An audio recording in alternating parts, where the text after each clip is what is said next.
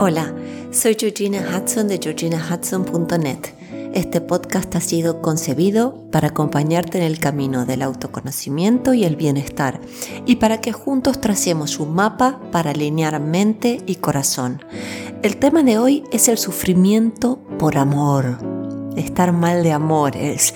Para más información sobre lo que hago y sobre mí, te invito a visitar mi web en www.georginahudson.net o mi cuenta de Instagram, Georgina Hudson G, mi nombre, mi apellido y la G de gato. Hola, hola, hola. ¿Cómo estás hoy? Sabía que la publicación de la semana pasada iba a tener repercusión, pero te digo la verdad, no me imaginé que tanta. Buenísimo, me encantó leer todo lo que me dijeron, me han pedido que cuente mis historias. Hoy en particular quiero compartirte una relación que tuve que me resultó excitante, pero también nociva, adictiva, estresante, negativa realmente tuvo su lado positivo porque sí lo tuvo, pero los picos buenos eran muy muy altos y los malos eran por demás de bajos, era caer mucho literalmente. Fue em, cuando me lo imagino como vivir en una montaña rusa emocional y a diferencia de la semana pasada, donde hablábamos de un amor sano, donde pueden surgir dudas, en este vínculo que yo tuve y que te voy a contar, yo vivía orbitando alrededor de mi ex. Y él me eclipsaba por un tiempo. Y luego yo me cansaba y el que empezaba a girar alrededor mío era él.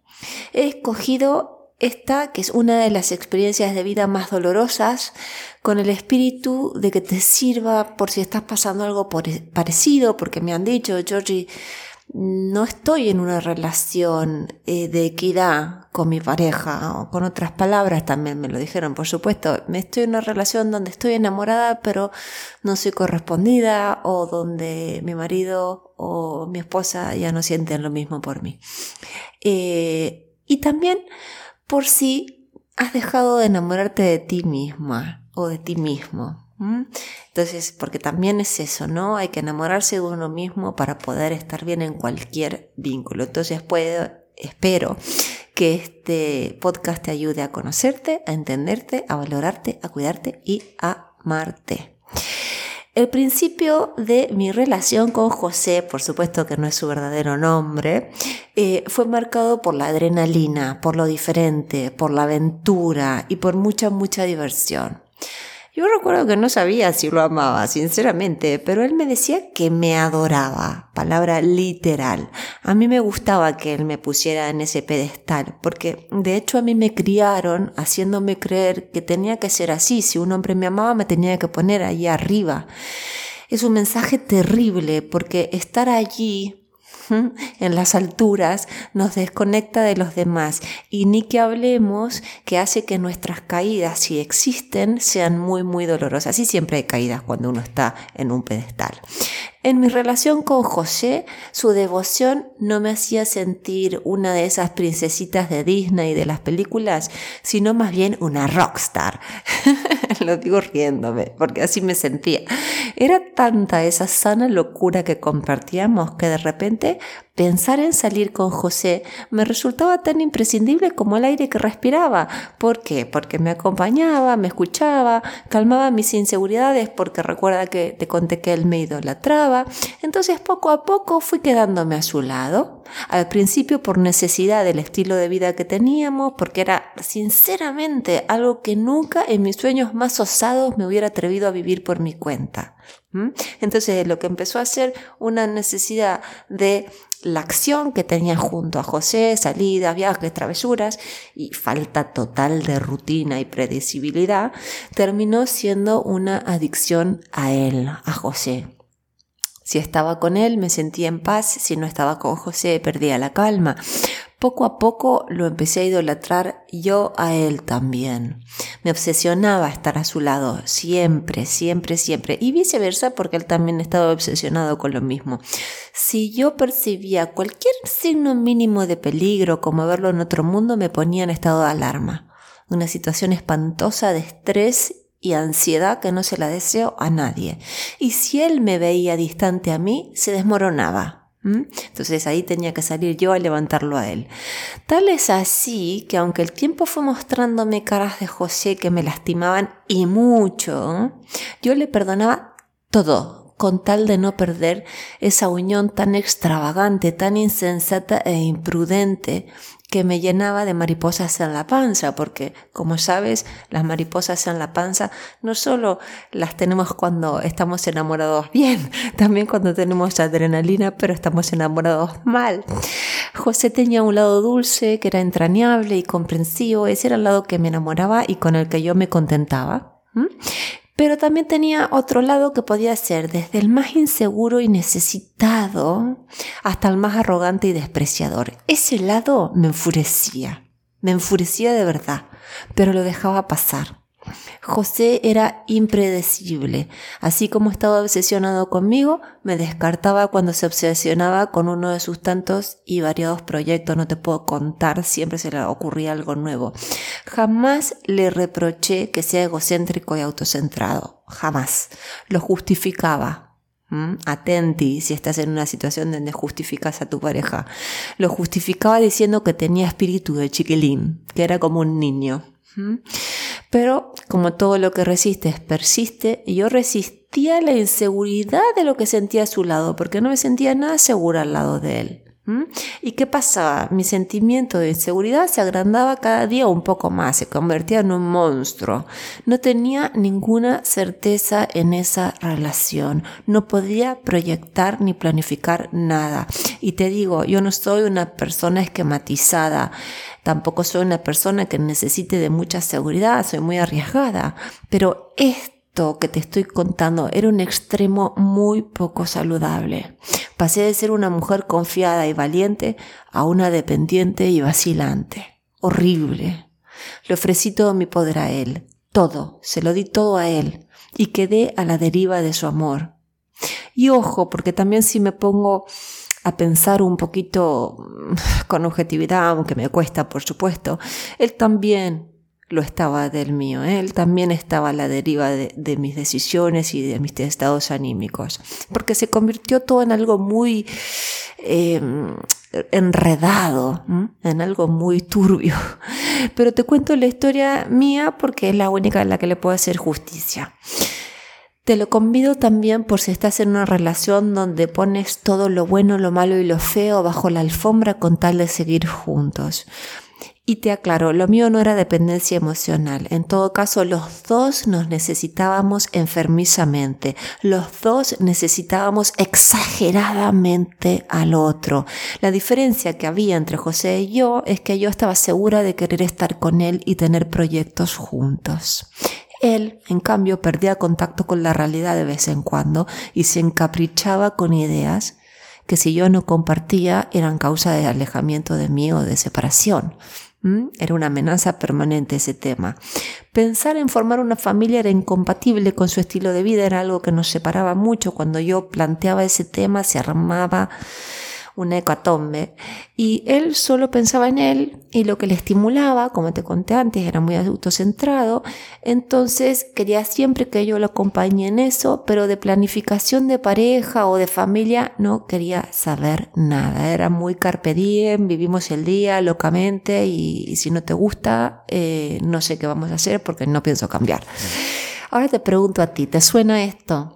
¿Tiene alguna similitud con alguna de tus experiencias o la de alguien querido? ¿Qué vislumbras en todo esto? ¿Y qué le dirías a mi yo de veintitantos años? Ahí puedes verme en la foto que he puesto de esta semana.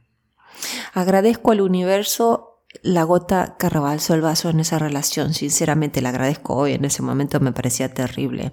Como te dije, los vaivenes emocionales de José a mí me sacaban de las casillas, literal, no lo podía soportar. Al principio sí que trataba de empatizar, me callaba un tiempo, resistía, pero luego explotaba y amenazaba con tirar todo por la borda. Yo explotaba, yo amenazaba, la que te está hablando, porque era muy fuerte eh, eh, todo esto que él tenía, esta entre comillas, bipolaridad, porque no era una bipolaridad diagnosticada ni mucho menos. Nunca lo hacía, nunca lo dejaba, porque José siempre tenía una manera encantadora de reconquistarme. Yo caía siempre, siempre como una mosca. Pero un día la soga se cortó. Y te confieso, ¿eh? que no fue fácil, que esperé mucho que me busque, que me llame o me escriba como lo había hecho siempre. Pero eso no sucedió hasta muchísimos meses después. Y llegó tarde, porque me dio mucho tiempo para trabajar sobre mí misma y para poder elegirme. La separación con José fue total. Al principio sentía que no iba a poder respirar, y ese principio, te digo, duró meses. No me motivaba nada más que pensar en si me había equivocado. Mis pensamientos se repetían como un disco rayado, por suerte estaba en manos de una terapeuta amorosa que me intentaba guiar emocionalmente. El problema es que yo estaba muy cerrada, no estaba muy abierta y me costaba escucharla, pero persistí, iba medio así, sabía que me iba a hacer bien, me entregaba y con el tiempo entendí lo que nos estaba pasando juntos, a José y a mí, y lo que me pasaba a mí por separado. ¿Y sabes qué más me ayudó a sanar con mucha rapidez? Recuperar mi relación con mi cuerpo. Parece sencillo, parece evidente, pero cuando uno está en crisis no lo sabe. Comencé a cuidar mi alimentación y mis horas de sueño. Yo soy una persona que necesita dormir mucho, soy medio como una marmota, una morsa. Bueno, me dedicaba todas esas horas. Me hacía hacer unos masajes muy bonitos, relajantes dos veces por semana y caminaba largos ratos en la naturaleza. Todo eso vaciaba mi mente y me ayudaba a centrarme. También nutría mucho mi mente, ahora que la menciono, leía novelas, filosofía y psicología que me encanta con fruición y escuchaba música de lugares lejanos, principalmente de mujeres. Me gustaba explorar música hecha por, por mujeres como yo, de distintos lugares del mundo y esa música me aquietaba. Recuerdo pasar horas leyendo y escribiendo mis reflexiones en bares, iba sola, la pasaba bien, también iba al cine sola y también iba a distraerme a los centros comerciales, a mirar a la gente, caminar. Sí, eran mis maneras de reflexionar. Y descubrí con el tiempo cuánto me nutría tener espacios para mí y solo para mí. Esto sin duda me hacía bien al alma y emocionalmente. Y aprendí que pasamos una vida buscando la puerta de salida cuando las paredes que nos rodean están hechas de cartón. Sí, señoras y señores, me atreví a patear esas paredes de cartón, dejé de buscar una puerta de salida. Me atreví a vivir espontáneamente, a respetar mis gustos, a tomar clases de teatro, a poner límites saludables y a naturalizar los días tristes, entendiendo que no eran sinónimo de nada patológico, simplemente parte de mi experiencia de vida, de mi experiencia humana y vital. Me empecé a querer. Dejé de añorar lo que estaba afuera y a crearme espacios de realización personal por mi cuenta, sin esperar que venga nadie a ayudarme a crearlos. Y así, en síntesis, comprendí por primera vez que la salida siempre está dentro. Y es lo que siempre le digo a mis clientes y te digo a ti en cada publicación semanal que hago. Y ahí dentro encontré lo que me hace feliz. Y aclaro que soy una obra en construcción, no, no lo tengo todo resuelto. Pero hay una cosa importante, ya no me dejo atropellar por nadie, ni en una relación de pareja, ni en relaciones de cualquier otra índole. Espero que te haya sumado esta publicación. Si, si estás pasándola mal, me quieres escribir, aquí estoy. No tienes que atravesar las crisis de este tipo sola o solo. Como siempre te digo, es la mejor inversión que puedes hacer llamar a un profesional que te acompañe. Y si sabes de alguien que necesita ayuda en este tipo de tema, reenvíale este blog, reenvíale este podcast e invítalo o invítala a suscribirse. Como te digo semana a semana, es mi misión servir y contribuir a tender puentes que nos acerquen los unos a los otros. Y también te digo otra cosa, tu recomendación hace que los que hacemos este podcast, este blog, para los que prefieren leer, seamos más visibles, como me dijo acertadamente eh, una clienta. Así que si te animas a recomendarnos en Spotify, en Spotify y en Apple Podcasts, genial. Y recomiéndanos eh, oralmente a todas las personas que, sepas que le interesa el bienestar, eh, trabajar sobre sí. Muchas gracias por dejarme entrar en tu vida y te mando un fuerte abrazo arropándote con, con, estos brazos así que ahora estoy poniendo en forma de círculo, ¿eh? como que te tengo ahí dentro. Hasta la semana que viene.